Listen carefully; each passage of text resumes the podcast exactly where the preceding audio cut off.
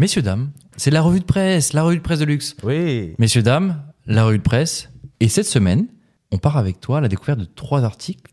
Et on commence par un miroir de notre société, les cagnottes en ligne. Vous connaissez Litchi, GoFundMe, Alloasso, Lydia. Oui. Ces plateformes, elles ont explosé ces dernières années en France et elles permettent à n'importe qui aujourd'hui de créer une cagnotte afin de récupérer des fonds pour un, un combat, pour une cause qui lui tient à cœur.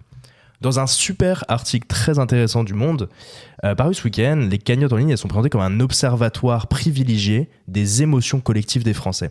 Avec une sorte de réflexe pavlovien qu'on peut sentir dans cet article, s'il y a indignation, il y a cagnotte. On revient en 2010. Les cagnottes, elles arrivent en France depuis les États-Unis. Au début, c'est très simple. C'est euh, on crée une cagnotte pour un projet très personnel.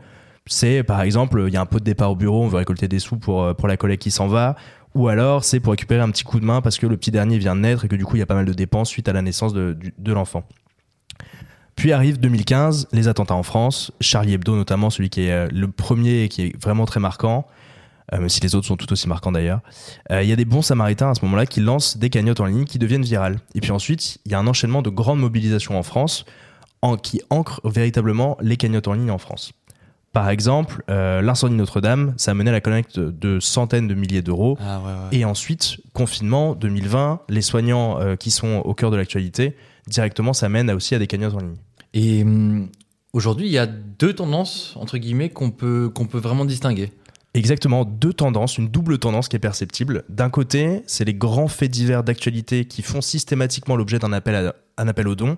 Mhm. Exemple euh, tout simple et récent, euh, le jeune Naël qui s'est fait tuer par un policier il y a quelques mois. Il y a eu double cagnotte, une cagnotte à la fois pour le côté policier, Ouais. on l'a vu, elle a très très très très bien marché. de Jean Messia là. avec un, Oui, milli- c'était un Jean million Messia, bien six sûr. de mémoire, quelque Ouais, chose comme ça, c'était immensissime. Et de l'autre, une cagnotte aussi pour la famille de la victime qui avait été euh, également montée. Et ensuite, on voit une deuxième tendance. En fait, les Français, ils sont friands de donner un petit peu à des causes qui leur tiennent à cœur. 10 euros par-ci pour aider à payer l'opération chirurgicale d'un petit chat trop mignon qu'on a vu sur Facebook, ou alors 10 euros par-là pour aider une famille endeuillée par la mort d'un enfant. Pour résumer, c'est un article qui en dit beaucoup sur notre époque et c'est retrouvé sur le site du Monde.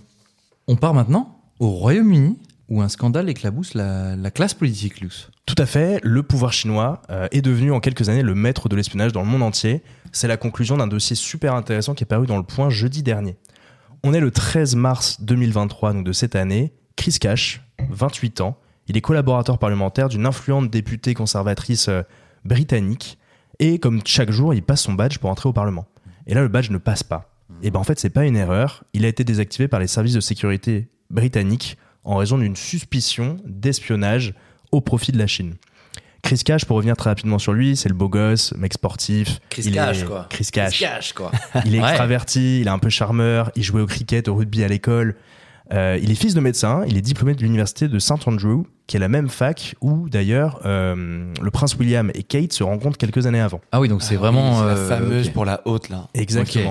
Ok. Grosse Puis, université. euh, il part en Chine et là-bas, il enseigne la littérature anglaise pendant plusieurs années. De retour à Londres, il est diplômé du King's College, puis il rentre au Parlement donc comme attaché parlementaire. Là-bas, il se spécialise, attention, c'est un peu cocasse, dans la lutte contre l'ingérence chinoise. Ok. Il gère le China Ah bon Research Group, qui est un groupe parlementaire qui suit particulièrement le sujet du coup des influences chinoises euh, en Occident.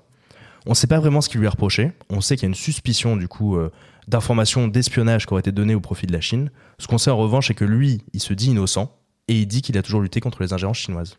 Eh ben, Eh ben, ouais. Je prends mon petit couteau. Je le Mhm. prends, tu vois. Oui. Je le vois. Parce qu'on finit avec une belle histoire. Oui, Et tu vois, je coupe cette petite tranche parce que c'est une tranche de vie. c'est une belle tranche de vie. Ils sont 300 000 en France à parcourir les routes, les milliers de kilomètres de, de nos autoroutes chaque jour. Ils sont loin de leur famille. Ils, ce sont les hommes et les femmes qui conduisent les semi-remorques, les poids lourds, ceux qui nous livrent euh, chaque jour tout ce qu'on consomme au quotidien. Dans le monde, un beau portrait, celui de Laetitia. Elle est décrite comme une maman poule au pays des routiers. Elle a 37 ans, c'est une des rares femmes chauffeurs routiers, parce que les femmes ne représentent que 3% de l'ensemble des chauffeurs de, de poids lourds. Laetitia, elle est originaire de Savoie. Elle fait chaque semaine 2500 à 3000 km de route entre la France et l'Italie. Elle est au volant de son 44 tonnes. Et elle, Laetitia, elle livre des bouteilles d'eau. Laetitia, elle a une petite particularité. Elle est devenue une star de TikTok ces derniers mois. Ah oui. Parce qu'elle a été accompagnée, du coup, dans sa cabine de camion pendant 4 ans par sa petite dernière qui a parcouru avec elle euh, les routes de France et de Navarre. Pour Laetitia, la consécration, elle est arrivée la semaine dernière. Elle a été sacrée troisième meilleur chauffeur routier de France lors d'un concours national. Il y a un concours pour ça, ouais. Il y a un concours Ah, ok. tout à fait, des meilleurs chauffeurs routiers et elle a été nommée troisième. Donc il y avait 17 candidats qui sont affrontés dans des épreuves de manœuvre.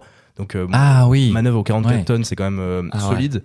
Et également du coup de conduite en ville. Et il y a une nouvelle épreuve qu'ils ont ajoutée cette année, c'est l'éco-conduite. L'éco-conduite. conduire- de manière écologique quand on est à bord Oh, responsable. Bravo, et ouais. 44 tonnes. Bravo, bravo. Ce portrait, c'est une véritable tranche de vie. Mhm. C'est Une tranche de vie. C'est une tranche de vie. Bien découpée. C'est une tranche de vie. C'est notre France. C'est sur, euh, c'est sur ces personnes en fait qui font des métiers anodins mais qui sont tellement utiles au quotidien. Donc c'est un, un beau portrait que je vous recommande de lire sur le site du Monde.